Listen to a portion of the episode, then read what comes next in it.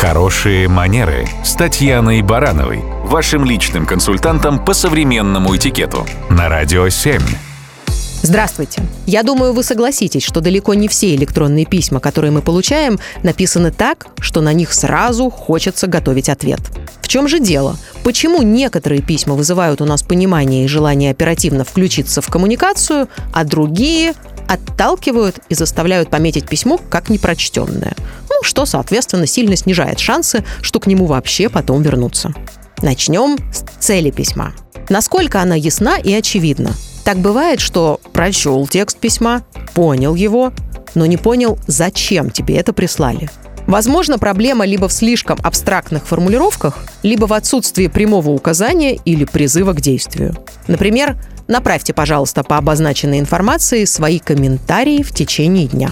Удобство чтения и восприятия информации тоже имеет значение. Разделен ли текст на смысловые абзацы, или он представлен в виде монолитного блока буквенной информации? Не пляшут ли шрифты и варианты форматирования текста? То курсив, то подчеркнутый, то синий, то красный. Не пестрит ли письмо обилием смайликов и скобочек? К тому же важна интонация, с которой написано письмо. Нейтрально-деловая или возмущенно-претенциозная?